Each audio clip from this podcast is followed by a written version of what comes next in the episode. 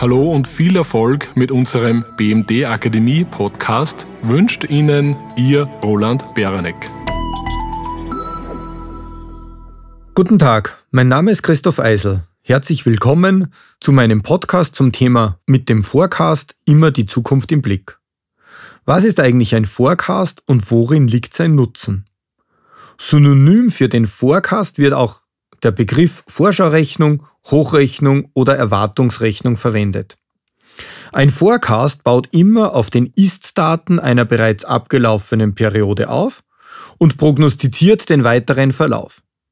Also zum Beispiel nach Ablauf des ersten Quartals oder des ersten halben Jahres eines Geschäftsjahres wirft man den Blick in die Zukunft, zumindest bis zum Ende des Geschäftsjahres oder auch darüber hinaus. Die Aussagekraft einfacher mathematischer Hochrechnungen, die vielleicht auch systemtechnisch ohne manuelle Eingriffe erstellt werden können, ist dabei leider oft sehr begrenzt. Welche dieser mathematischen Hochrechnungen gibt es eigentlich? Ja, man könnte ja die Ist-Werte der kumulierten Periode nehmen, zum Beispiel von Jänner bis Juni, und dann den Plan der restlichen Monate im Budgetjahr draufsetzen und somit zu einer Hochrechnung für das laufende Jahr kommen. Man könnte auch die Ist-Werte der ersten sechs Monate durch sechs dividieren und mal zwölf multiplizieren und somit das erste Halbjahr einfach in die Zukunft schreiben. Man könnte natürlich auch die Ist-Werte hernehmen und die Ist-Werte aus dem Vorjahr für die restlichen Perioden addieren.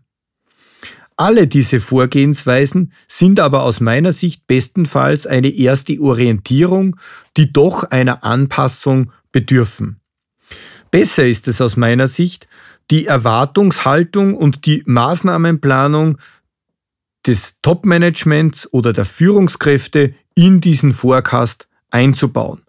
Das heißt, bei wichtigen Parametern sollte man versuchen, die weitere Entwicklung doch etwas genauer einzuschätzen, als es in den vorher geschilderten de facto mathematischen oder systemtechnischen Verfahren passieren würde. In der Regel äh, wird das vor allem einmal den Umsatz betreffen. Von diesem Umsatz hängt nämlich vieles weitere ab, insbesondere die variablen Kosten wie Material und Löhne. Man sollte aber auch schauen, ob Anpassungen im Bereich des Marketingbudgets zum Beispiel notwendig sind ob die Investitionen planmäßig verlaufen oder sich verzögern. Viele betragsmäßig nicht so bedeutsame Kostenfaktoren können natürlich auch aus dem Budget der restlichen Monate oder aus dem Vorjahr übernommen werden. Das wird im Endeffekt die Aussagekraft des Forecasts nicht so massiv einschränken. Die Grundregel bei der Gestaltung eines Forecasts lautet immer vom Umfang her weniger ist mehr. Der Forecast enthält immer nur die wichtigsten Werte, die wichtigsten Parameter. Der Detaillierungsgrad und der Erstellungsaufwand sollten möglichst gering sein. In der Praxis wird am häufigsten der sogenannte Year-End Forecast äh, verwendet. Der Year-End Forecast blickt immer bis zum Ende des laufenden Geschäftsjahres in die Zukunft. Besondere Bedeutung hat hier der Forecast nach dem dritten Quartal des Geschäftsjahres, weil dieser natürlich schon sehr genau ist, man muss nur mehr drei Monate in die Zukunft schauen und er liefert zudem wichtige Informationen für die anstehende Budgetierung. In letzter Zeit haben immer mehr Unternehmen auf einen sogenannten rollierenden Forecast umgestellt.